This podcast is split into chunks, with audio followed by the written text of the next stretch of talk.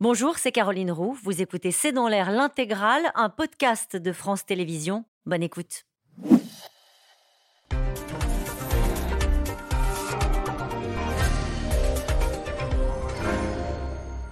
Bonsoir à toutes et à tous. La Chine au centre de toutes les attentions. Au G20 à Bali, les Occidentaux se sont réjouis en constatant que la Chine semblait prendre ses distances avec Vladimir Poutine et sa guerre en Ukraine, tandis que la nuit dernière, au sommet de l'APEC en Thaïlande, la Chine était, pressée de réfréner l'agressivité de la Corée du Nord, la Corée du Nord qui vient à nouveau de lancer un missile balistique tombé au large du Japon, ce qui a provoqué une réunion d'urgence dans la nuit des pays de la région. Question, cette Chine autoritaire et sûre de sa puissance va-t-elle fatalement entrer en confrontation avec les États-Unis qui dominent le monde depuis un siècle? Une Chine qui toutefois, sur le plan intérieur, connaît des difficultés, que ce soit sur la gestion du Covid ou euh, une économie en plein ralentissement et qui est bousculée par une crise immobilière. C'est le sujet de cette émission de ce C'est dans l'air, intitulée ce soir Ukraine, Corée du Nord, Pékin, sommet d'agir. Pour répondre à vos questions, nous avons le plaisir d'accueillir Pierre Aski. Vous êtes chroniqueur international à France Inter et à l'Obs. Votre chronique de mardi dernier était intitulée Sommet Biden-Xi Jinping, premier pas pour apprendre à rivaliser sans s'affronter. Et puis je précise que vous étiez à Taïwan il y a 15 jours. Valérie Niquet, vous êtes spécialiste de l'Asie à la Fondation pour la recherche stratégique. Votre livre Taïwan face à la Chine, c'est aux éditions Talendier. Sylvie Matelli, économiste, directrice adjointe de l'IRIS. Votre livre Géopolitique de l'économie, c'est aux éditions Erol. Et Philippe de Sertine, directeur de l'Institut de haute finance. Votre livre Le Grand Basculement qui vient de sortir en format poche Robert Laffont. Merci de participer à cette émission en direct. Valérie Niquet, première question. Vous qui connaissez bien le Japon, comment les Japonais euh, vivent-ils le fait de voir leur pays euh, traversé par des missiles euh, venant de Corée du Nord, qui, la Corée du Nord qui en plus désormais, on le sait, a l'arme nucléaire? Oui, alors on n'est pas reconnu, mais oui, on s'est doté, enfin a fait des essais, donc et dispose d'une capacité nucléaire. Euh, le missile n'a pas survolé le Japon. Là, le dernier, il s'est écrasé dans la zone économique exclusive du, Japon, donc relativement euh, loin des côtes.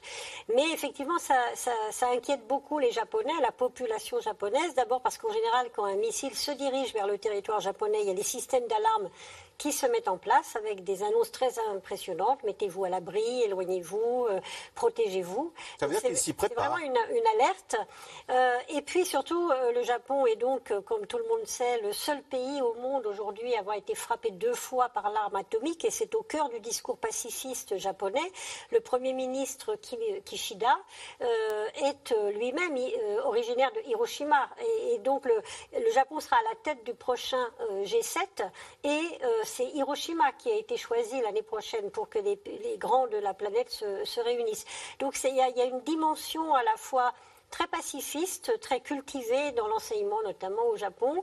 Et puis cette dimension nucléaire, la, crainte d'une frappe de missile de la Corée du Nord, c'est quelque chose qui effectivement ne peut qu'inquiéter une population japonaise qui en plus n'est pas toujours très au fait des grands enjeux euh, de rivalité internationale. Et donc en Asie, aujourd'hui, les choses vont de moins en moins bien. Il y a des grandes tensions, aussi bien avec la Corée du Nord qu'avec la Chine. Et tout ça euh, inquiète la population, oui, c'est vrai. Euh, Piraski, ce missile a été tiré par Pyongyang alors que tous les leaders asiatiques étaient réunis euh, en Thaïlande, dont Xi Jinping. Comment la grande Chine euh, réagit-elle face à l'agressivité, j'allais dire, de la petite Corée du Nord par rapport à la Chine, hein, qui, comme ça, en plein sommet, s'amuse à, envoyer des missiles sur ses voisins? La Chine a, des rapports très ambigus avec la Corée du Nord. Euh, parce que d'abord il y a une vieille alliance. Hein. il faut se souvenir que la Chine, l'armée chinoise, euh, est intervenue euh, pour sauver le régime nord-coréen pendant la guerre de Corée dans les années 50, et elle s'est battue contre les Américains. à cette époque. Donc c'est un événement fondateur, disons, dans, dans, la, psyché chinoise régionale. mais les, les Chinois n'aiment pas le régime nord-coréen. Euh, ils ont des rapports très, très euh, complexes avec eux. Ils ne veulent pas que la Corée du Nord s'écroule parce que si jamais il y a une réunification coréenne qui sera sous l'égide du Sud, qui est beaucoup plus puissante aujourd'hui, euh, vous aurez des troupes américaines à la frontière chinoise. Ah. Donc les Chinois feront tout pour empêcher l'effondrement de la Corée du Nord et euh, essayer de calmer ses ardeurs. Mais les Coréens du Nord sont très malins parce qu'ils jouent entre les Russes et les, et les, et les Chinois. Aujourd'hui, ils, ils se sont beaucoup rapprochés de Poutine. Euh, et, la Corée du Nord a reconnu, par exemple, l'annexion des zones euh, séparatistes d'Ukraine, ce que la Chine s'est bien gardée de faire. Donc on, on, est dans des rapports qui sont très complexes. Mais il y, a, il y, a, quand même une chose, c'est que les, les, Chinois laissent faire une partie de cette euh, euh, agitation militaire de la Corée du Nord parce qu'ils savent que ce que veut la Corée du Nord, c'est pas d'attaquer le Japon ou d'attaquer la Corée du Sud aujourd'hui. Les Coréens du Nord savent très bien que s'il y avait une attaque euh, de leur part contre un de ces deux pays, il y aurait une riposte et ils seraient rayés de la carte euh, parce que ces deux pays sont sou soumis à des, des protections américaines. Ce qu'ils veulent, les Coréens du Nord, c'est la reconnaissance de leur statut de puissance nucléaire. C'est-à-dire, euh, euh, ils sont là à bomber le torse. Et pourquoi ils le font pendant le, le, G20 Pour montrer, regardez comme je suis fort et comme je peux vous faire peur et je peux, vous faire mal. Et, un jour, euh, c'est ce qu'ils ce espèrent, c'est ce que Kim espérait de, Trump.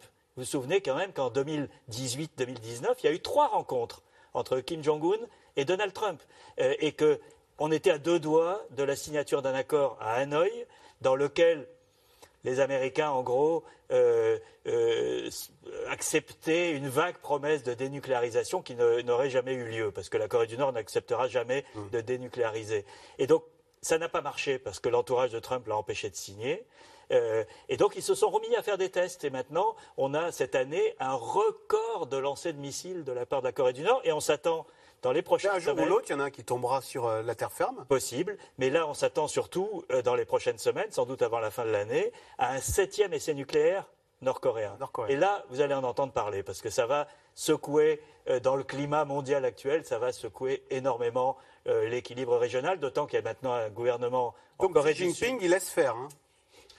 Il laisse faire parce qu'il ne veut pas, euh, dans le contexte actuel, il ne veut pas affaiblir la Corée du Nord. Il a besoin de la Corée du Nord face aux Américains. Sylvie Matelli, c'est vrai que les Américains demandent à Xi Jinping d'user de son influence sur la Corée du Nord. Quelle semaine quand même pour Xi Jinping En début de semaine, donc il, on lui a demandé euh, parle à ton ami Vladimir Poutine pour qu'il se calme en Ukraine. Là, on lui demande euh, d'intervenir en Corée du Nord. C'est la semaine euh, de Xi Jinping au centre du jeu. Quel retour Parce que ça faisait trois ans qu'on l'avait pas vu. Euh, auprès des autres chefs d'État du monde. Alors auprès des, des chefs d'État occidentaux. occidentaux. Il faut quand même le préciser parce qu'il n'a pas passé trois ans totalement inactif et il est sorti il y a déjà quelques semaines de, de Chine pour rencontrer un certain nombre de dirigeants d'autres pays. Mais c'est clair que on, on l'a vu euh, arriver à ce G20 euh, relativement, si vous me permettez l'expression, détendu. On aurait pu s'attendre à pire. On sentait qu'il venait là, bah, évidemment renforcé, mais il s'est retrouvé face à un Joe Biden lui aussi moins affaibli que prévu par ces élections. On peut même considérer relativement, relativement légitimé en fait suite aux, aux élections aux États-Unis. Et, et, et on, on, voit un Xi Jinping qui sent bien qu'il est au cœur de, de l'échiquier en fait, hein, qu'il est au centre du jeu et que la plupart des dossiers chauds euh, peuvent dépendre de sa décision et euh, de, son influence. de son influence. Sauf que c'est peut-être beaucoup plus compliqué que ça parce que comme on vient de l'expliquer, comme vient de l'expliquer Pireski sur la Corée du Nord, euh, sur tous ces dossiers chauds, il a aussi intérêt à pas trop euh, contraindre à, ce que la situation se renverse. Euh, avec la Russie et face à la Russie, on le voit mal téléphoner à Vladimir Poutine. Alors il lui téléphone peut-être, mais ça ne se sait pas, pour lui dire bon, faudrait peut-être trouver une issue à ce conflit, ça commence à m'agacer, mais on ne verra jamais Xi Jinping, et on l'a vu encore dans la déclaration qui est sortie du G20, on ne le verra jamais condamner fermement ce conflit et l'attitude de la Russie. Donc on voit que effectivement, il est au cœur du jeu. Et en même temps, il est un petit peu coincé par les intérêts euh, de son pays. Et Philippe de Sertine, on a aussi des Américains décidés à rester influents en Asie-Pacifique. Cette nuit, Kamala Harris, mm -hmm. suite à, au lancement de ce missile nord-coréen, a déclaré au nom des États-Unis, je réaffirme notre engagement inébranlable envers nos alliances indo-pacifiques. L'Amérique veut rester présente, influente dans cette région du monde. Emmanuel Macron a rappelé que l'Asie-Pacifique, c'est 60% de la population et bientôt 60% de l'économie mondiale. Hein. Alors 60% pas encore, mais en tout cas c'est la première production de PIB du monde, c'est-à-dire l'Asie-Pacifique. Maintenant, c'est l'endroit où on produit le plus de richesses et ça ne va cesser de se développer. Effectivement, on ira probablement vers plus de la moitié du PIB produit dans cette dans cette zone. Mais euh, la Chine, c'est l'empire du milieu. Là, pour le coup, elle est vraiment au milieu de cette zone. Elle est frontalière avec la Russie, elle est frontalière avec la Corée du Nord. Euh, elle est vraiment là, effectivement, au cœur de cette zone absolument clé. Vous l'avez dit euh, après le G20 que nous nous regardons beaucoup du point de vue occidental, il y avait la PEC, effectivement, justement, tous les pays de cette zone, avec, d'un point de vue économique, un extraordinaire dynamisme de tous les pays qu'on appelle l'ASEAN, hein, c'est-à-dire des pays qui aujourd'hui ont un dynamisme même beaucoup plus fort en termes de croissance que la Chine. C'est là que va jouer le 21e siècle? C'est là qu'il se joue d'ores et déjà. D'ores et déjà, vous êtes aujourd'hui avec des pays que nous regardons à peine, que nous connaissons à peine, comme l'Indonésie, comme les Philippines. Quatrième comme... population mondiale. Exactement. Juste comme ça, au passage. À peine le situer sur la carte, c'est pays mondial. On est, je, je, suis sûr qu'on ferait un micro-trottoir en France, probablement les gens auraient un peu de mal à savoir exactement ce que ça représente. Donc là, on est vraiment avec la nouvelle géographie mondiale du 21e siècle. Et quand vous dites les États-Unis, oui, les États-Unis, bien sûr, mais le Pacifique est très grand. Euh, alors ils ont une force de projection militaire pour intervenir. Ils ont des porte-avions dans la zone, mais malgré tout, ils sont très loin. Un Américain de New York, il a du mal à se dire que ce qui se passe en mer de Chine, c'est aussi ce qui le concerne. Alors ça le concerne, il voit bien, mais il a du mal à, à, concevoir que ce soit quelque chose de proche. Donc ça, je crois évidemment que du point de vue chinois, et du point de vue économique, et du point de vue géopolitique, c'est tellement important d'être au centre. Alors, euh, Xi Jinping a donc fait son grand retour sur la scène internationale à l'occasion du G20 et du Forum Asie-Pacifique, l'APEC, dont on vient de parler. Des Occidentaux qui aimeraient donc voir Xi Jinping user de son influence auprès de Vladimir Poutine. Mais ce matin, c'est donc un autre allié de la Chine, la Corée du Nord, qui inquiète le monde après un énième tir de missile déclenché par Pyongyang. Sujet d'Obori Perrault et Benoît Thébault. Télévision japonaise, c'est devenu un mauvais feuilleton. La Corée du Nord a lancé un missile balistique intercontinental. Il a volé pendant 69 minutes et a atterri dans la zone économique au large du Japon vers 10h14. Ce matin, les Japonais se réveillent effarés, une nouvelle fois. Le voisin Pyongyang vient de lancer un missile. Nous condamnons naturellement très fortement la Corée du Nord, qui répète ses provocations avec une fréquence sans précédent. Au même moment, alors que les dirigeants du monde entier entament le sommet de la coopération économique pour l'Asie-Pacifique, plusieurs sièges restent vides. États-Unis, Japon, Corée du Sud, Canada se réunissent en urgence. Un autre pays ne tarde pas non plus à réagir. La Chine accorde une attention particulière à la situation actuelle dans la péninsule et veut maintenir la paix et la stabilité là-bas pour empêcher que la situation ne se détériore.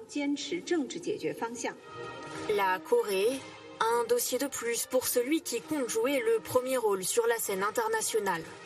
Xi Jinping, tout juste réélu triomphalement pour un troisième mandat, a orchestré cette semaine au G20 son grand retour. Le dirigeant chinois rencontre son homologue américain et chacun y met du sien. Pour désamorcer les tensions. Le monde s'attend, je crois, à ce que la Chine et les États-Unis jouent les rôles clés pour relever les défis mondiaux. Des changements climatiques à l'insécurité alimentaire et pour que nous puissions travailler ensemble. Les États-Unis sont prêts à travailler avec vous si c'est ce que vous désirez. La situation actuelle à laquelle sont confrontées les relations entre la Chine et les États-Unis est une source de préoccupation pour nous tous. Cette situation ne correspond pas à l'intérêt des peuples de nos deux pays et ne répond pas non plus aux attentes de la société internationale. Apaiser les relations avec son concurrent numéro un, en façade au moins. Ce concurrent qu'il aimerait bien doubler dans le cœur des Européens pour rester au centre de la compétition économique et devenir la première puissance mondiale, Xi Jinping multiplie les tête-à-tête. Des chefs d'État qui lui demandent des garanties sur Taïwan et le conflit ukrainien. Xi Jinping n'a toujours pas condamné publiquement l'offensive russe. La Chine a une responsabilité pour assurer un monde en paix. J'ai dit au président Xi qu'il était important qu'il utilise son influence sur la Russie. Les Européens qui sommes Pékin et Washington de s'entendre. Le président français résume la situation avec humour. Nous sommes dans la jungle et nous avons deux gros éléphants de plus en plus nerveux. S'ils deviennent très nerveux, ils vont commencer à se faire la guerre et ce sera un gros problème pour le reste de la jungle. Nous aurons besoin de la coopération de beaucoup d'autres animaux. Les tigres, les singes. Emmanuel Macron en appelle-t-il à l'unité européenne? Xi Jinping ne s'est pas entretenu avec Ursula von der Leyen ou Charles Michel cette semaine. Non plus avec le Premier ministre britannique, tous jugés trop alignés sur les États-Unis.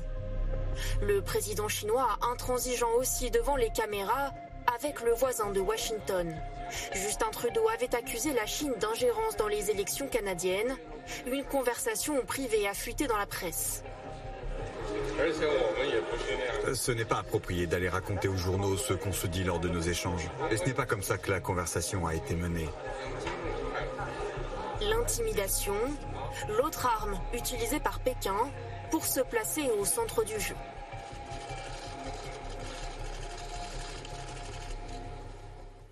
Valérie Niquet, vous y avez lu une intimidation dans l'attitude de Xi Jinping qui euh, vient sermonner, gronder euh, Justin Trudeau, le Premier ministre canadien, en lui disant ça ne se fait pas de parler dans la presse, de révéler dans la presse euh, ces fuites dans la presse D'abord, Justin Trudeau n'a révélé que ce que lui-même avait dit pas ce que Xi Jinping avait dit dans leur conversation. Donc c'est pas une révélation. Donc il ne révèle rien de spécial. Euh, et, euh, et c'est surtout au-delà de la pression, c'est un très grand mépris. C'est-à-dire qu'on voit très bien, et c'est, on est, je ne suis pas étonnée quand on avait, euh, quand ça m'arrivait d'aller en Chine assister à des conférences et quelqu'un d'important est là, la manière de parler, euh, assez méprisante à l'égard. Justin Trudeau est beaucoup plus, enfin, a l'air plus jeune, fait plus jeune. Et donc là, on voit Xi Jinping qui lui donne une leçon avec un très grand mépris. Et effectivement, il dit également en chinois euh, si vous continuez comme ça, euh, je ne sais pas trop, je ne sais pas de quoi l'avenir sera, sera fait. C'est une sorte de, comme une menace. En tout cas, ça veut dire que les relations n'iront pas en s'améliorant. Et il ne faut pas oublier que le Canada, pendant plus de deux ans, a vu deux de ses citoyens enlevés euh, qui ont passé plus de deux ans en prison dans des conditions très dures. Euh, dans un contexte où la fille du président de Huawei était en résidence surveillée dans une villa euh, très confortable, une de ces villas au Canada, effectivement, pendant deux ans. Et ils n'ont été relâchés, entre guillemets, par la Chine qu'au moment où la fille du, président de Huawei euh, elle-même euh, n'a plus été soumise au risque d'être extradée vers les États-Unis. Donc c'est des méthodes de mafieux. Euh, et le comportement de, Xi Jinping, là, dont on le voit donner une leçon, mais enfin, voilà, à Justin Trudeau, est assez choquant pour ça. Alors, Pierre Aski, pour reprendre la métaphore d'Emmanuel Macron qui parlait de ces deux éléphants agressifs. Donc euh, un éléphant agressif, c'est Xi Jinping. L'autre éléphant agressif, ce serait alors c'est qui? C'est Joe Biden. et, nous, dans la jungle, nous sommes qui Alors euh, il faut choisir notre éléphant agressif préféré? En fait, c'est tout le dilemme des Européens qui euh, n'ont pas envie d'être la, victime collatérale de cet affrontement entre les deux superpuissances du XXIe siècle. On a vu Olaf Scholz à Pékin il y a à peine 15 jours euh, pour sauver les meubles de la relation économique euh, germano-chinoise. Il faut savoir que l'industrie automobile allemande est, est totalement dépendante du marché chinois aujourd'hui. C'est, je crois, 40% des bénéfices de Volkswagen. C'est considérable.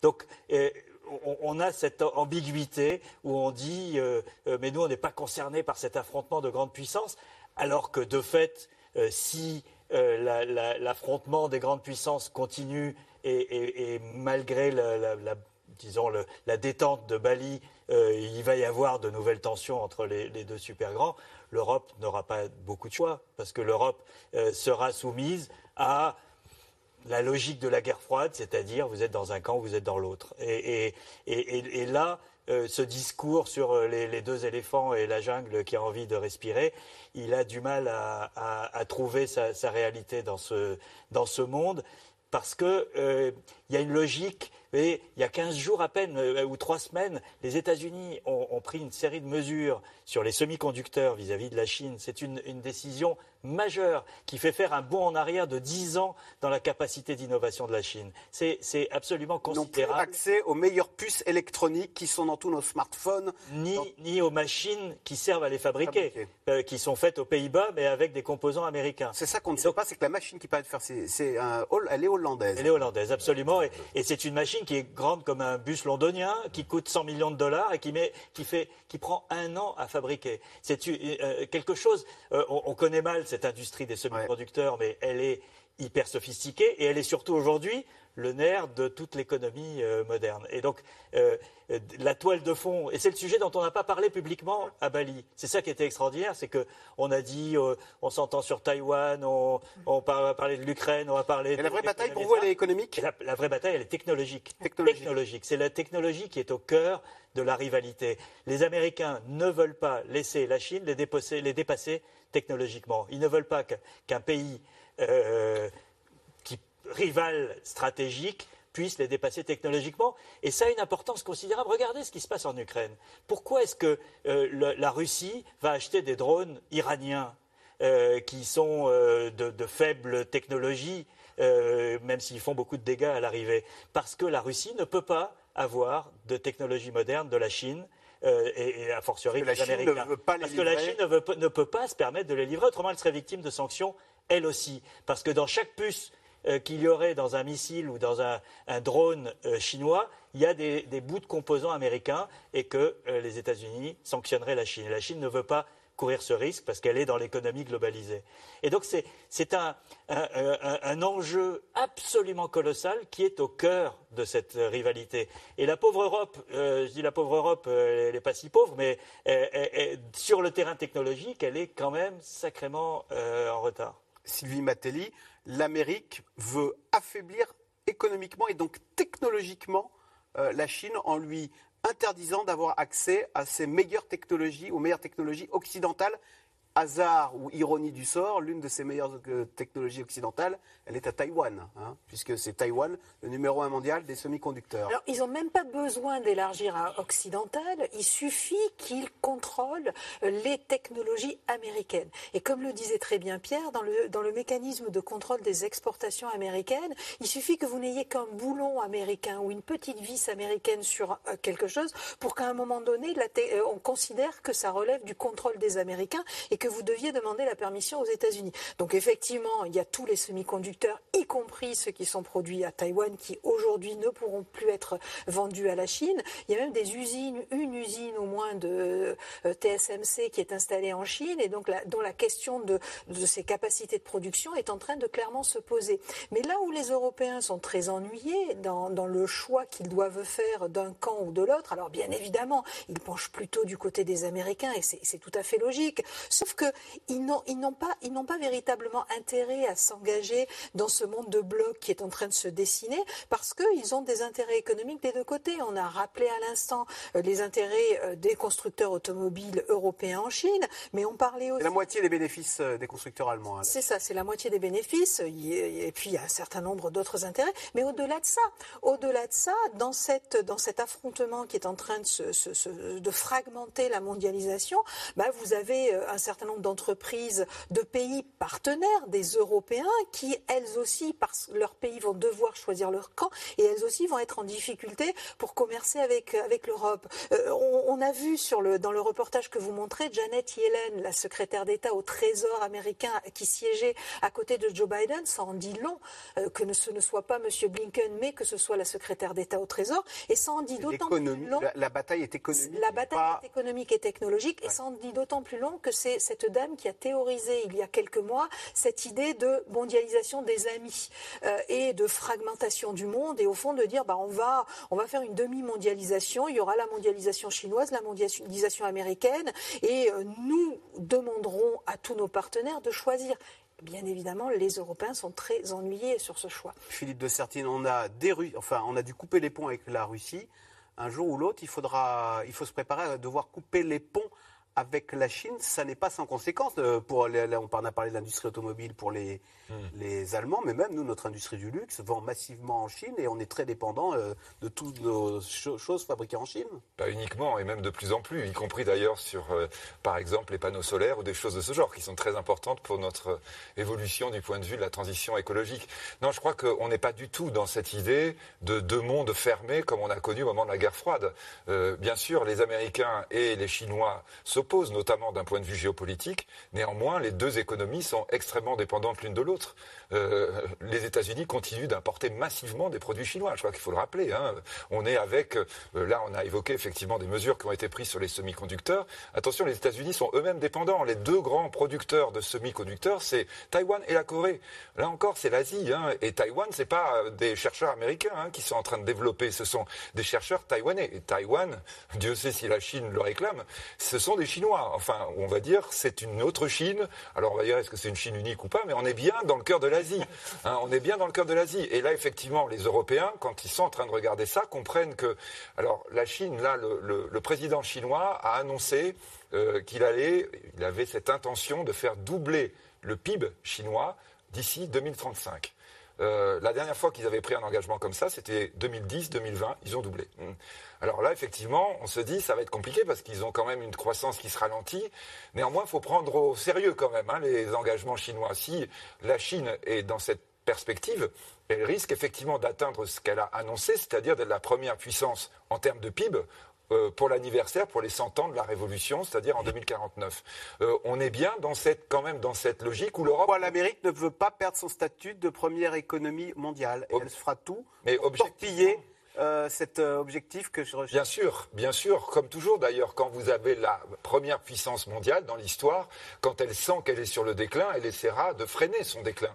Mais le déclin, c'est pas quelque chose, vous voyez, qui est euh, psychologique ou quelque chose qui serait symbolique. C'est l'économie qui vous le prouve. C'est-à-dire la place de l'Occident recule dans le PIB mondial, la place de l'Asie monte, celle de la Chine continue de monter. Un des vrais problèmes de la Chine, c'était effectivement à la paix, qu'est-ce qu'on a entendu à plusieurs reprises, on l'évoque, c'est-à-dire les autres puissances on va dire, secondaires euh, asiatiques qui sont très très dynamiques en termes économiques. L'Inde, l'Inde qui est une vraie question, un vrai problème. Après, effectivement, sur beaucoup de technologies, la Chine n'est pas si en retard que ça. Il faut faire attention, hein, même du point de vue militaire. Il y a eu des essais, notamment de, missiles hypersoniques, qui n'ont pas du tout plu aux grands militaires américains en disant, oh là là, qu'est-ce qui se passe là? Comment ça se fait qu'il soit possible de, développer des choses comme ça en, en, Asie, en particulier en Chine? Donc on est avec vraiment quelque chose de très contrasté. On ne doit pas donner le sentiment que, un, on est dans la guerre froide et que les gens se parlent plus du tout, mais que, deux, la Chine est en retrait sur tous les points. Elle ne l'est pas. Elle est capable aujourd'hui, elle rentre comme grande puissance, capable de produire des avions, euh, de transport importants. Hein. Euh, elle rentre maintenant dans le jeu entre l'Europe et les États-Unis, par exemple. Pierre Aski et euh, Philippe de Sertine rappelaient que nos économies sont très interdépendantes, y compris l'économie américaine est très interdépendante de l'économie chinoise. Et c'est vrai que Xi Jinping a voulu quand même, tendu une main d'amitié envers Joe Biden en disant la Chine et les États-Unis partagent plus euh, et non moins d'intérêts en commun. Ils ont plus d'intérêts communs, il y a plus de choses qui les rapprochent, j'avais l'air de dire, plus d'intérêts que de choses qui les séparent. Là où Philippe de Sertine a raison, c'est qu'on n'est pas dans un découplage où on va séparer totalement les économies. C'est, euh, ou alors sur 25 ans ou 30 ans. Mais euh, quand vous pensez que les échanges entre les États-Unis et la Chine sont en centaines de milliards de dollars, pareil avec l'Europe. Donc on n'est pas euh, dans cette possibilité de découplage. En revanche, c'est un découplage hyper sélectif, c'est-à-dire sur la technologie de pointe, sur euh, un certain nombre de choses. Il y a des listes noires qui sont faites à Washington de toutes les entreprises qui ont des liens avec le secteur de la défense. et en Chine, on sait très bien que les deux secteurs sont totalement interliés. Il y a même une loi euh, qui oblige le secteur privé à travailler pour la défense nationale euh, si, celle-ci le, demande. Donc euh, les États-Unis sont prêts à continuer à acheter des jeans made in China ou des, les Tesla sont fabriqués à Shanghai, etc mais euh, ils, sont hyper vigilants, et on le voit, euh, mais quasiment toutes les semaines, il y a des décrets qui sortent à Washington euh, pour établir des barrières avec les secteurs qui peuvent euh, contribuer à la puissance militaire chinoise. Et c'est là que, euh, que, effectivement, on est dans un scénario qui est différent de la guerre froide euh, avec l'Union soviétique. il y avait un rideau de fer. Là, il n'y avait pas d'échange. Il n'y avait pas d'échange ni humain, ni économique, ni d'étudiants, etc. Aujourd'hui, on est dans, dans une interdépendance qui est en train de s'effriter. mais qui va continuer à rester sur des domaines non stratégiques. Vous savez, c'est le, chemin qui a été parcouru quand même en 20 ans est, assez étonnant. Moi, je suis arrivé en Chine en 2000 et j'ai rencontré un membre du comité central du Parti communiste chinois qui commençait à me faire une diatribe anti-américaine et puis au bout de cinq minutes, il s'arrête, il me dit « Je ne devrais pas dire ça, ma fille épouse un Américain la semaine prochaine. » Et, vous voyez, c'était le, climat d'il y a 20 ans, 22 ans.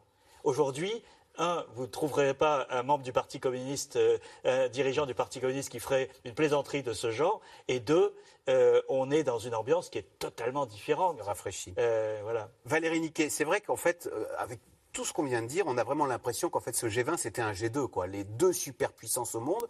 Du coup, question téléspectateur, parce que ça permet de recadrer la place de la Russie dans ce match match du siècle. C'est André dans les Bouches du Rhône qui dit euh, Les déconvenues des Russes en Ukraine sont-elles un problème pour la Chine? Moi, je pense que oui. Et quand on parle de ce G2, c'est le format que la Chine euh, adore. Et donc là, le retour de Xi Jinping et la mise en, scène, trois heures quand même d'entretien entre Joe Biden et Xi Jinping, pour Xi Jinping, c'est très important de montrer que la Chine est la seule deuxième grande puissance qui compte aux côtés des États-Unis. Pourquoi? On a beaucoup parlé des contraintes que les États-Unis mettent sur les transferts de technologie. En fait, la Chine, derrière son apparence de très grande puissance, avec Xi Jinping au centre, que tout le monde vient en quelque sorte adouber en lui disant on a besoin de vous. C'est un retour d'ailleurs, hein. c'est un discours qu'on avait beaucoup entendu. Aidez-nous sur le climat, la France dit beaucoup ça par exemple.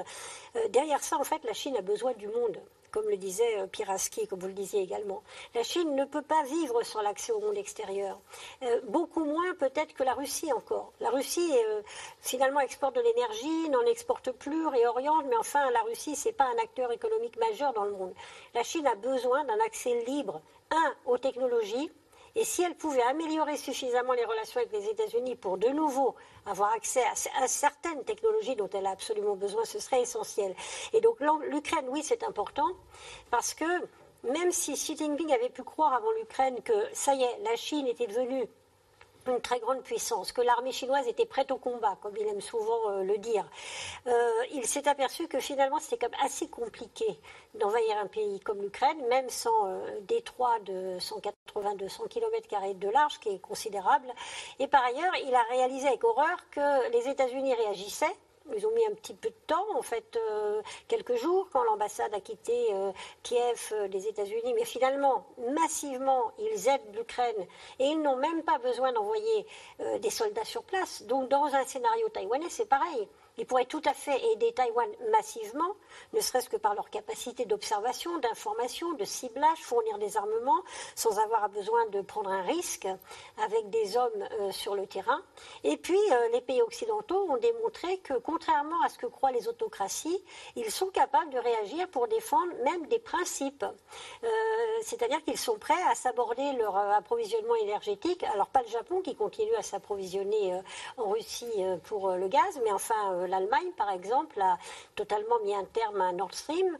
Euh, et donc, euh, l'Occident européen, en tout cas, est prêt à prendre des risques considérables y compris pour ses intérêts économiques, pour défendre des principes. Et je pense que ça, ça a surpris un pays comme la Chine, pour qui les principes, en tout cas les valeurs communes, comme on dit chez nous, c'est quelque chose qui ne compte pas vraiment et qui peut être ajusté en fonction d'intérêts très, très étroits. Alors, une Chine sûre de sa puissance à l'extérieur, mais qui sur le front intérieur n'arrive pas à se dépêtrer du Covid. Les chiffres sont même au plus haut depuis six mois.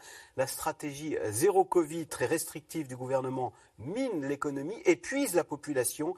Ces derniers jours, chose très rare, des scènes d'émeutes ont eu lieu dans plusieurs villes du pays. Sujet de Julien Launay et Christophe Roquet. Image rare d'une foule en colère qui défie les autorités. Climat insurrectionnel dans cette mégalopole du sud-est de la Chine à cause des restrictions sanitaires. Depuis le mois dernier et une flambée des cas de Covid, la ville est en partie bloquée. Dans ce quartier populaire de 2 millions d'habitants, les gens sont cloîtrés chez eux. L'exaspération, même si les règles du confinement ont été légèrement assouplies.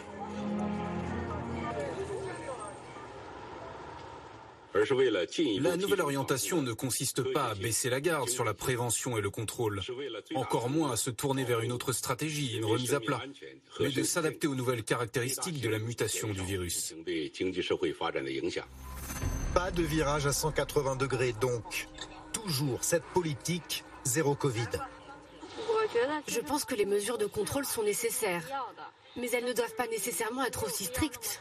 Bien que les mesures de contrôle soient maintenant assouplies, certaines villes ne suivront probablement pas les nouvelles réglementations à la lettre. Les collectivités locales et les comtés auront probablement encore des mesures strictes. Alors pour l'instant, je reste partagée sur l'assouplissement de cette politique. Le mois dernier, le président Xi Jinping a été reconduit pour un troisième mandat à la tête du Parti communiste. Une première depuis Mao, le fondateur du régime, et l'occasion de défendre à nouveau cette stratégie zéro Covid. Face à cette pandémie inattendue, nous nous efforçons de donner la priorité à la population et aux vies humaines, de faire adhérer à une politique inébranlable de zéro Covid, de mener une guerre collective et totale pour lutter contre cette pandémie, de protéger au maximum la sécurité et la santé de notre peuple. Nous avons atteint des résultats positifs significatifs en coordonnant la prévention et le contrôle de l'épidémie avec le développement économique et social. Au pouvoir désormais presque illimité depuis ce congrès du Parti communiste, Xi Jinping a un défi de taille. Relancer son économie, très impactée par cette stratégie zéro Covid, avec une croissance prévue à 3,2% seulement. Même les géants du e-commerce comme Alibaba souffrent.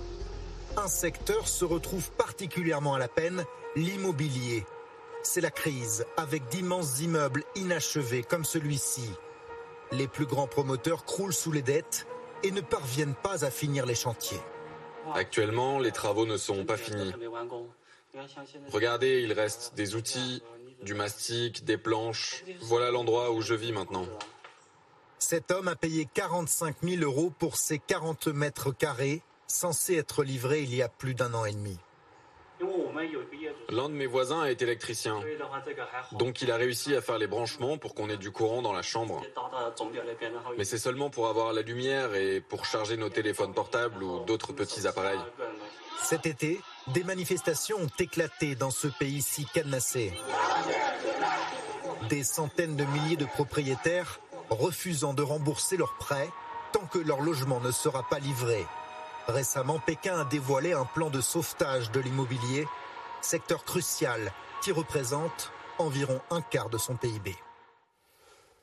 Euh, Pieraski, question téléspectateur, c'est François en Ille-et-Vilaine.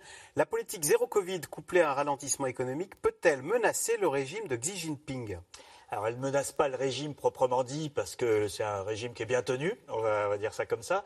Euh, en revanche, ça, ça ébranle le, le, contrat social, parce qu'il euh, y a un contrat social en Chine qui est quand même basé sur euh, à la fois l'enrichissement et, et l'élévation du niveau de vie et la, fierté nationale, le fait que la, Chine devienne grande et, forte dans le monde. Et aujourd'hui, on voit bien que cette première partie, elle est, euh, elle est ébranlée. L'immobilier, c'est symboliquement très fort parce que c'est le cœur de la création de la classe moyenne en Chine qui est quand même la, grande réussite des 20 dernières années. Il y a aujourd'hui 400, 500 millions de personnes dans la classe moyenne, il y en avait 20 millions en, l'an 2000. Donc c'est une, progression d'une sorte de prospérité euh, dans la population qui est colossale, et c'est l'immobilier qui le, symbolise. Or aujourd'hui, vous avez euh, des, jeunes qui arrivent sur le, qui sont diplômés, qui sont ingénieurs, qui ont un bon boulot, etc. Ils ne peuvent plus acheter d'appartements. Les prix de l'immobilier à Pékin ou Shanghai sont les mêmes qu'à Paris. c'est colossal. Et donc vous avez, ça génère une frustration terrible dans les familles parce que les gens se sont sacrifiés pour que leur enfant unique euh, ait pu euh, devenir ingénieur, qu'il ait un bon boulot. Et si vous n'avez pas d'appartement, vous ne pouvez pas vous marier. Parce que c'est comme, ça, c'est comme ça en Chine. Et, donc, vous avez euh, des effets en chaîne de cette, de, cette impasse et de cette bulle immobilière qui a éclaté. Vous avez les banques, on a vu des manifestations, c'était cet été dans le Renan, où une banque régionale a fait faillite et a arrêté de rembourser, de, payer les, gens qui avaient des dépôts chez elle parce qu'elle était liée, euh, elle était trop, trop exposée à la, dette immobilière. Et euh, il y a eu cette, euh, cette, catastrophe et les gens, ça a été un moment extrêmement important dans, l'année en Chine parce que le, gouvernement, les autorités locales ont utilisé le Covid donc les QR codes que les gens ont dans leur smartphone, pour les empêcher d'aller dans la capitale régionale pour manifester. Et ça s'est su, donc les gens ont contourné les, les, barrages, etc. Ils se sont retrouvés. Il y a, eu, alors, il y a eu des émeutes. Il y a des émeutes un petit. Il y a des émeutes lorsque les gens sont directement concernés. Euh, il y a pas, on ne va pas descendre dans la rue pour réclamer la démocratie, etc. Ça, c'est aujourd'hui impossible en Chine. D'abord parce que c'est très difficile de s'organiser et de, et de faire le lien entre les gens avec la surveillance technologique. En revanche, quand on, vous êtes confiné dans le même quartier et vous en avez ras-le-bol, vous descendez dans la rue et vous faites tout sauter. Pareil avec cette histoire de banque euh, dans le Renan. Donc vous avez une situation potentiellement explosive dans certains secteurs, mais il n'y a pas de menace. Euh, le, gouvernement chinois euh, est tout à fait capable de contrôler cette situation. Simplement, c'est dangereux politiquement d'avoir une population qui est à bout et qui, et qui ne supporte pas et qui ne soutient pas euh, ce qui n'était pas le cas quand même ces dernières années. Sylvie Matéli, ça n'inquiète pas outre mesure le gouvernement de Pékin de voir que sa politique zéro Covid fait euh, trébucher l'économie, que l'immobilier va mal, etc. Euh, l'économie qui était le succès de ce régime communiste, bah, il est en train de passer au second plan? Alors, je pense qu'il y a une analyse qui est faite. Depuis quelques années, on le sent. Hein. L'économie n'est plus la priorité. Pour plusieurs raisons. Il y a l'idée, regardez, la crise de l'immobilier, c'est aussi du surendettement, c'est aussi des bulles spéculatives. Donc, il y a une analyse qui est faite aussi sur le fait que bah, cette économie euh, et les, leaders de cette économie, les tenants de cette économie, sont peut-être allés trop loin euh, dans leur, euh, je vais me permettre l'expression, libéralisme ou dans leur liberté. Et il se permettait de critiquer le régime à un moment. Il se permis de critiquer le régime et peut-être une, analyse qui consiste à, considérer que euh, on est allé trop loin et on menaçait le régime en tant que tel. Et au fond, ce dont on se rend compte aujourd'hui, c'est que la priorité, c'est quand même la reprise en main, c'est quand même le, le, retour à certaines règles et à un certain dogmatisme, y compris d'ailleurs dans une stratégie zéro Covid qui vite, qui d'un point de vue économique paraît totalement irrationnelle mais est-ce que ça ne permet pas de contrôler aussi un petit peu mieux? Par contre, le maillon faible et le talon d'Achille sur l'économie euh, de ce gouvernement, c'est ce que disait Valérie tout à l'heure, c'est qu'aujourd'hui, il y a quelque chose qui surperforme en Chine, c'est la balance commerciale. Elle a battu des records en 2021 parce que la croissance économique et la reprise post-Covid, euh, mais en six mois, en 2022, et malgré la guerre en Ukraine, malgré l'augmentation du prix de l'énergie, on a euh, réalisé le même excédent que sur toute l'année 2021 qui était déjà un record. Donc on s'aperçoit en juillet, on a. ils exportent toujours beaucoup. Ils exportent énormément, ils importent, ils importent moins. Donc ils, ils, réalisent énormément de, ils soutiennent aujourd'hui leur économie grâce à ça. Donc on sent bien qu'ils ont besoin, et on l'a vraiment senti au G20, ils ont quand même besoin de rassurer autour d'eux euh, sur le fait que bah, euh, l'économie reste prospère en Chine et l'économie reste un objectif. Philippe de Sertine, cette chute de l'immobilier, parce que l'immobilier c'est euh, c'est la classe moyenne, c'est ce que disait euh, Pierre Aski, hein, c'est au cœur de la classe moyenne. Alors pour le coup, ça aussi, c'est un élément qui peut inquiéter, en tout cas qui inquiète dans le Parti communiste, euh, parce que en effet, c'est le logement, et c'est l'autre élément d'ailleurs qui est explosif pour le Parti communiste, c'est l'épargne l'épargne des classes moyennes en Chine, c'est quelque chose qui est toujours vraiment surveillé comme le lait sur le feu parce qu'elle n'évolue pas toujours du tout comme l'attendrait le parti, comme l'attendrait le gouvernement. Et on a eu à plusieurs reprises dans les 10, 12, 15 dernières années des moments où on voit tout d'un coup des flambées de produits financiers dans lesquels les Chinois mettent leur épargne. Il n'y a, pas de retraite hein, là-bas, il faut Il n'y a pas de retraite. Il y a quand même aussi un petit côté, vous voyez, vous avez de l'épargne. Si ça peut me rapporter beaucoup, on a eu des taux faibles, etc. Les gens cherchaient. Et donc, on a eu comme ça des explosions de produits, y compris à un moment donné, d'ailleurs, explosion du marché financier, des marchés financiers chinois, où les autorités sont dépassées. D'ailleurs, elles ont fini par dire, bah, on ferme le marché. Euh, à certains moments, des projets, on a des produits qu'on appelait wealth management Product, hein, des WMP, ils avaient tellement augmenté, même quand on les regardait, nous, dans les, les éléments internationaux, on se disait, mais c'est pas possible, on se trompe, l'augmentation qu'il y a eu, c'est-à-dire d'investissement de l'épargnant chinois. cette épargne, elle est mise sur les marchés spéculatifs qui devaient parce qu'ils veulent, ouais, parce qu'ils veulent effectivement, comme vous dites, assurer peut-être une retraite ou avoir un gain, etc. L'immobilier, c'est un élément fondamental dans lequel il y a eu effectivement l'augmentation des prix en disant c'est un super placement. Résultat, on se retrouve avec des situations où aujourd'hui des grands promoteurs, et on a eu une faillite très importante d'une entreprise qui s'appelle Evergrande, avec une dette énorme, que là, on a été obligé, on va dire, pas de sauver, mais en tout cas de réussir à sauver tous ceux qui pouvaient être concernés, y compris dans le système financier chinois, avec là des conséquences pour la population. C'est-à-dire là, tout d'un coup, effectivement, c'est quelque chose sur lequel on dit attention, ce sont des éléments sur lesquels il peut y avoir un côté explosif. Les images montraient bien tout à l'heure, hein, effectivement, il ne faut pas voir la Chine quand même uniquement comme étant euh, des rangées de gens complètement disciplinés, attendant de ce que leur dit le parti. On s'attaque à leur vie. Et notamment à leur épargne, éventuellement. Là, tout d'un coup, ils peuvent devenir très nerveux. Évidemment, c'est quand même un pays d'un milliard 400 millions d'habitants. Hein. donc, euh, vous imaginez quand vous êtes président français en train de gérer 65 millions de personnes, euh, quand vous gérez un milliard 400 millions, c'est compliqué. Donc là, il peut y avoir effectivement ce danger. Et ce danger, il est toujours là. On l'a dit dans le reportage, 25% du PIB, c'est énorme l'immobilier, avec aujourd'hui bah, des tours qu'on détruit. On n'a jamais vu personne, on les détruit avec des projets comme ça qui n'étaient que purement spéculatifs, sur lesquels, on va dire, le citoyen chinois a l'œil, parce qu'il comprend bien éventuellement ce qui est en train de se passer. Alors, Xi Jinping l'a clairement annoncé lors du dernier euh, congrès du Parti communiste chinois, la réunification de Taïwan avec la Chine reste une priorité y compris s'il faut en passer par la force. Une menace constante donc pour les habitants de l'île qui craignent euh, de connaître le même sort que l'Ukraine. Une équipe de C'est dans l'air s'est rendue dans la capitale taïwanaise, Taipei, où elle a pu rencontrer des Taïwanais de retour d'Ukraine qui sont partis combattre les forces russes. Voyez ce reportage de Juliette Perrault, Pierre Dehorne et Nicolas Baudry-Dasson. À Taipei, le soleil perce rarement les nuages. Un entre-deux brumeux, à l'image du destin incertain de Taïwan. La petite île qui se revendique indépendante vit depuis des années sous la menace d'une annexion par la Chine. Ce jour-là, c'est justement de cette menace qu'il est question. Dans cet immeuble, une salle de jeu avec des armes factices. Mais pour Chu Yang, la guerre n'a plus rien d'un jeu. Il revient d'Ukraine. Au début, on fait des choses assez simples. Par exemple, des patrouilles ou des gardes. Quand on est un peu plus aguerri, on va évacuer des gens. Je l'ai fait depuis Kiev. Puis on accompagne les civils jusqu'à la frontière. Cet agent de voyage a combattu pendant cinq mois à Kharkiv et partage son expérience pour préparer les esprits à un conflit ici à Taïwan. Tony, lui, était à Izium, d'où il a ramené quelques souvenirs offerts par ses frères d'armes ukrainiens. Porter les couleurs du drapeau, c'est important pour les Ukrainiens. Ce sont des choses qui les protègent.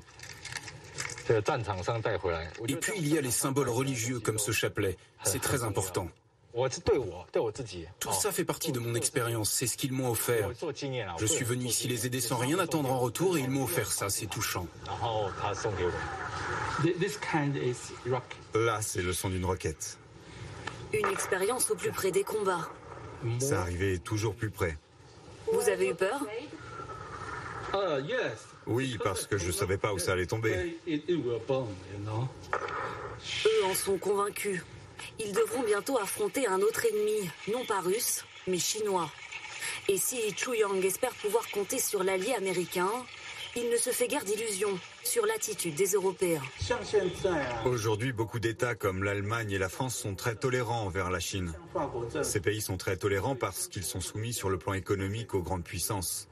Les civils iront se battre, oui, mais pas les États. Et pourtant, nous devons nous battre contre la Chine. À Taïwan, il y a la liberté, la démocratie, une vie prospère. Nous devons défendre notre existence, qui en elle-même est une menace pour la Chine.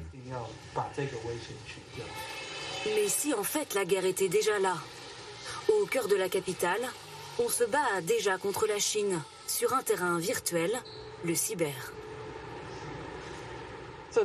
Donc là, c'est notre open space. Nos équipes sont en contact direct avec les clients qui sont victimes de cyberattaques. 7 jours sur 7, 24 heures sur 24, une centaine d'employés hautement qualifiés se relaient ici. Leurs clients sont des entreprises, des institutions publiques et même l'État taïwanais. Tous ciblés par un même pays, la Chine. Les hackers chinois sont financés par le gouvernement, donc ils ont beaucoup de ressources, beaucoup de personnes pour lancer des cyberattaques. Certains sont uniquement chargés de développer de nouvelles armes cyber, des logiciels. D'autres sont vraiment focalisés sur les opérations de cyberattaque. Une cyberguerre multiforme qui vise aussi à faire vaciller la confiance des Taïwanais dans leur gouvernement. Dernier exemple en date, la visite de Nancy Pelosi à Taïwan. Ça, c'était dans une gare. Le tableau électronique a été hacké pour dire que la visite de Nancy Pelosi était une provocation envers la Chine et qu'il fallait unifier Taïwan et la Chine. Ce genre de méthode permet à la Chine de se mettre en avant, de dire voilà ce que nous sommes capables de faire et d'influencer les gens. Ça fait partie de leur stratégie d'influence pour intimider les Taïwanais. Pour tous ici, l'objectif est désormais clair. Lutter sans relâche contre les attaques chinoises. Pour montrer que Taïwan ne se rendra pas si facilement en cas de guerre, quelle que soit la forme qu'elle prendra. Valérie Niquet, envoyé dans le reportage, ce Taïwanais se lamentait euh, du manque de courage ou de solidarité des Européens en disant pas sûr que les Français ou les Allemands aient envie d'aller mourir pour Taipei. Il n'avait pas forcément tort.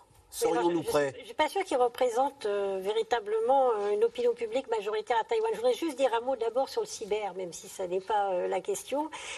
effectivement, la Chine est extrêmement active hein, pour influencer l'opinion publique à Taïwan, et ça fait partie de sa stratégie. Avant de vouloir conquérir militairement Taïwan, ce qu'espèrent les Chinois, ce qu'espéraient les Chinois, jusqu'à ce qu'eux-mêmes sabotent leur propre stratégie, notamment en faisant ce qu'ils ont fait à Hong Kong, c'était de convaincre les Taïwanais que la meilleure solution, c'est rejoindre d'une manière pacifique et harmonieuse euh, la, grande Chine et donc euh, dans une prospérité euh, commune.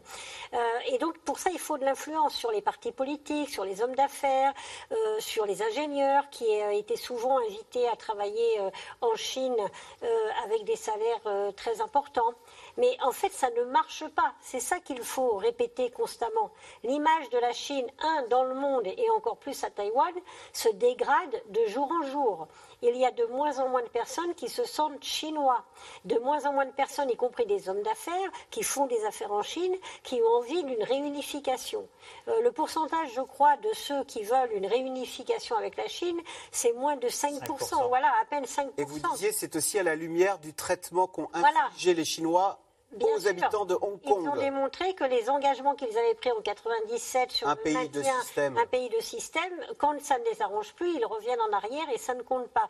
Et pour en revenir à, l'Europe, euh, qui serait complice en quelque sorte, bah pour nous c'est loin. Qui ne voudrait pas. Oui, mais euh, il ne s'agit pas forcément d'envoyer. Évidemment qu'il ne s'agit pas d'envoyer euh, des soldats français se faire tuer à Taïwan et on n'a pas les moyens physiquement.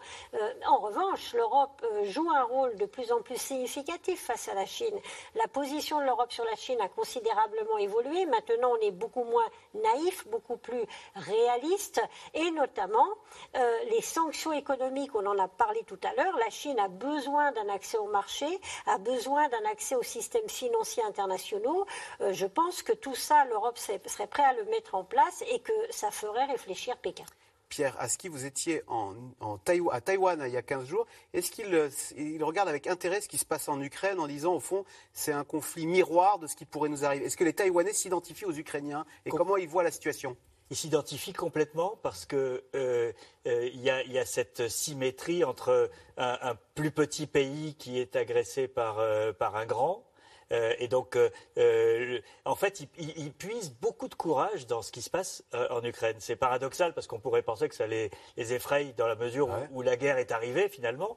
c'est le contraire, c'est-à-dire qu'ils ont constaté un que les Occidentaux défendent l'Ukraine, ce qui n'était pas évident. et en tout cas, ce n'était pas évident aux yeux des Russes et des Chinois euh, de, penser, qui, pensaient que l'Occident était euh, décadent et, en déclin. Donc euh, ils ont trouvé la source de, plutôt d'encouragement. Et deuxièmement, la capacité de résistance qu'ont montré les, Ukrainiens euh, est une leçon pour les. Euh, le petit qui tient tête au gros. Et, j'ai rencontré euh, un, homme qui, a un profil très intéressant, qui est le, fondateur du numéro 2 des semi-conducteurs à Taïwan, qui s'appelle Robert Tsao. Et Robert Tsao est un homme qui a un parcours assez sinueux, puisqu'il a aidé la Chine à créer les débuts de son industrie euh, des semi-conducteurs. Il a été invité par les Chinois, il a investi en Chine, il les a aidés à, créer les premières entreprises. Ensuite, il a eu des problèmes à Taïwan. Il a, quitté Taïwan, il est allé vivre à Singapour. Euh, et il a assisté à ce qui s'est passé à Hong Kong. Et il en est ressorti avec l'idée qu'il fallait pas il fallait couper avec la Chine et qu'il fallait défendre Taïwan. Il est revenu à Taïwan. Il met aujourd'hui 100 millions de dollars de sa fortune personnelle, qui est considérable, euh, dans l'organisation de la défense civile taïwanaise. Il est en train de former un million de personnes. Euh, il finance la formation d'un million de personnes à la cyberdéfense, à euh, déceler la désinformation, à l'organisation d'une défense par quartier, etc sur le modèle ukrainien. Donc il y a une flamme ukrainienne et il y a une flamme taïwanaise de la même façon face à ces euh, tout, à fait, grands pays. qui, est, assez euh, étonnante et, je ne suis pas surpris euh, de voir ces, jeunes hommes qui reviennent d'Ukraine. Il y en a eu un qui est, mort il y a quelques jours, il y a eu des funérailles. Un Taïwanais? Un Taïwanais qui est mort et qui, a eu ses funérailles à, à, Lviv. Euh, et euh, toute la ville s'est arrêtée pour lui rendre hommage, etc. C'est assez euh, surprenant ce, lien entre deux peuples qui n'avaient pas grand-chose pour, pour s'entendre précédemment. Allez, tout de suite, on revient à vos questions. Alors, c'est Emmanuel à Paris qui pose la question, Valérie Niquet. La Corée du Nord tire-t-elle pour faire peur ou a-t-elle des cibles? Alors je pense qu'elle tire essentiellement, un, pour faire peur et surtout pour exister et, comme on le disait tout à l'heure, pour euh, se voir progressivement reconnu son statut de puissance nucléaire. Donc là, la Corée du Nord veut survivre, le régime veut survivre, c'est sa première, son premier objectif. Euh, elle sait très bien que si elle s'attaquait directement soit aux États-Unis, soit au Japon, soit même aux États-Unis, euh, pardon, soit ou à la Corée du Sud, eh bien, elle n'existerait plus. Donc l'idée avec ces tirs de missiles, c'est d'attirer l'attention. Parfois, je me demande si ça n'est pas un peu coordonné aussi avec ce qui se passe en Russie. La Corée du Sud et, la Corée du Nord, décidément, est le seul allié véritablement de la Russie. Elle fournit des munitions. Elle n'a pas voté contre la Russie aux résolutions euh, de l'ONU. Pourquoi ne pas faire coïncider euh, toute cette flambée de tirs absolument extraordinaire auquel on assiste aujourd'hui avec les difficultés russes en se disant que peut-être ça ramènerait l'intérêt des États-Unis, euh, notamment, ah. vers l'Asie. voilà, certains aux États-Unis disent bon, c'est bien l'Ukraine, mais enfin, ça suffit. La priorité, c'est l'Asie, et donc ça en fait partie. Euh, Annie au Québec euh, qui nous suit. Pierre Aski, Xi Jinping peut-il vraiment convaincre Kim Jong-un de cesser ses tirs de missiles? Alors il pourrait, sur le papier, la Chine a tous les moyens de contraindre euh, la, Corée du Nord. Le seul point de passage du carburant, de l'approvisionnement de la Corée du Nord, c'est par la Chine. Donc elle pourrait euh, euh, couper cet approvisionnement pour faire pression sur la Corée du Nord. Elle ne le fera pas parce qu'elle ne veut pas la, chute du régime nord-coréen, qui est une sorte de zone tampon avec les alliés des États-Unis. Et deuxièmement, euh, ça ne dérange pas euh, la Chine, ces, tirs. Là où ça sera plus sensible, c'est lorsque la, la, Corée du Nord voudra faire son septième essai nucléaire. Donc, dans les prochaines semaines, d'après les services de renseignement occidentaux qui, qui euh, assistent aux préparatifs dans les, euh, les installations euh, Elle les fait où, ces nucléaires C'est souterrains, souterrain. qui sont normalement interdits par tous les traités internationaux. Mais Xi Jinping est prévenu, on imagine. oui, tout à fait. D'ailleurs, on, disait, de la même manière que, que Vladimir Poutine n'a pas déclenché l'invasion de l'Ukraine pendant les Jeux d'hiver à, Pékin. Euh, on sait que la Corée du Nord n'a rien fait pendant euh, la, semaine où se tenait le congrès du Parti communiste, par exemple. Donc on, fait très attention à ne pas, à ne pas euh, offenser le, grand, le grand frère chinois. Xi Jinping a-t-il un réel ascendant sur Vladimir Poutine? Ben, ça, c'est euh, une vraie question. Alors, c'est vrai qu'on parlait euh, avant la guerre en Ukraine de ce partenariat sans limite, et ils ont un intérêt objectif qui est de, créer un front uni face à l'Occident. Le problème de Xi Jinping, c'est que ce front uni se, craquelle parce que Poutine n'a pas réussi à, faire, à créer un affaiblissement de l'Occident et à faire ce qu'il voulait en Ukraine. Et je ne suis pas certaine, il y a un contentieux extrêmement sévère entre la Russie, l'URSS et la Chine depuis l'Empire tsariste, en passant par l'époque de la révolution culturelle où la menace principale pour les Chinois, c'était l'URSS. Et c'est pour ça d'ailleurs qu'il s'était à l'époque rapproché de Nixon et des Américains. Donc c'est quand même un élément euh, très important. Donc ensuite, bien sûr. pour les Chinois, les Russes sont des Occidentaux comme les autres, avec un. et au-delà, c'est une, vraie menace. Gorbatchev euh, est arrivé à Pékin en 1989 en plein événement de Tiananmen. Euh, l'effondrement de l'URSS, c'est la catastrophe absolue pour, pour Xi Jinping. Donc après, est-ce que Poutine est prêt vraiment à écouter Xi Jinping qui jusqu'à maintenant ne lui a pas fourni d'armes, ne lui a pas fourni de munitions, est très prudent sur les engagements financiers éventuels? J'en suis pas absolument. C'est rafraîchi les relations. Pour moi, Poutine est un vrai idéologue. C'est-à-dire qu'il croit vraiment à, son discours. C'est pour ça qu'on a, on a beaucoup de mal à imaginer une entente ou une, négociation. Je pense que Xi Jinping est beaucoup plus pragmatique. Il utilise l'idéologie avec apparemment les mêmes discours très anti-occidentaux, mais on le voit bien au G20. Si ça l'intéresse, il est prêt à discuter pendant trois heures avec Joe Biden. Euh, Philippe de Sertine, Bernard dans les Yvelines. La Chine ne cherche-t-elle pas l'apaisement géopolitique uniquement pour faire prospérer son économie euh, cette guerre en Ukraine l'embête parce que ça perturbe l'économie. Alors uniquement, euh, donc je crois que là vraiment par rapport à ce qu'on disait tout à l'heure, euh, le, centième anniversaire du Parti communiste avait montré que les, les Chinois disent non non mais l'économie c'est pas tout, hein, et d'ailleurs ils veulent absolument le démontrer. Néanmoins, beaucoup de pays et pas uniquement la Chine, beaucoup de pays se rendent compte que la guerre qui dure en fait a des conséquences économiques extrêmement lourdes et que même ça peut avoir des risques systémiques avec l'augmentation du prix de l'énergie, l'augmentation des denrées alimentaire, ça c'est quelque chose qui pour la Chine est une vraie préoccupation. Il faut toujours se souvenir quand même que la Chine a une immense partie de sa population qui est très pauvre, euh, donc plus de 600 millions de personnes, hein, c'est-à-dire c'était énorme, et que effectivement lorsque vous avez les denrées alimentaires qui augmentent sur les marchés mondiaux, il peut y avoir des conséquences lourdes pour la population chinoise et pour tous les alliés de la Chine. Donc là, incontestablement, la guerre qui dure, ça n'est pas bon pour l'immense partie du monde, il faut le rappeler quand même, hein, qui ne s'est pas prononcé euh, véritablement contre la guerre. Ils regardent ça, ils disent c'est une affaire européenne. Quand ça commence à devenir, on va dire, une menace pour l'économie mondiale avec des conséquences graves pour les populations, là, il peut y avoir effectivement l'idée que, euh, je dirais, cette guerre doit cesser vite. Pierre Aski, que sait-on des échanges entre Emmanuel Macron et Xi Jinping? Certains articles reprochent à Emmanuel Macron de s'aplatir, de s'être un peu trop aplati devant Xi Jinping. Euh, la, principale euh, chose à retenir, c'est que les Chinois essayent de décrocher les Européens des Américains. Mm. Et donc il y a une petite opération séduction, que ce soit avec Olaf Scholz lorsqu'il est allé à, Pékin récemment, ou avec Emmanuel Macron à Bali. Et Emmanuel Macron ira d'ailleurs à Pékin au début de l'année prochaine, euh, il l'a annoncé. Euh, et, il y a cette tentative, ce qui explique d'ailleurs ce discours de Macron euh, sur la troisième voie, sur les éléphants, sur etc. il y a cette tentative de dire aux Européens, mais votre intérêt n'est pas de coller aux Américains dans cette guerre froide, il est de vous entendre avec nous on, a euh, regardé une, économie, un milliard 400 millions de consommateurs, etc. Voilà, je, pense que la, réalité géopolitique aura raison de, tout ce flottement. Cette troisième voie. Merci beaucoup d'avoir participé à cette émission. Vous restez sur France 5. C'était C'est dans l'air, un podcast de France Télévisions. Alors s'il vous a plu, n'hésitez pas à vous abonner. Vous pouvez également retrouver les replays de C'est dans l'air en vidéo sur France.tv.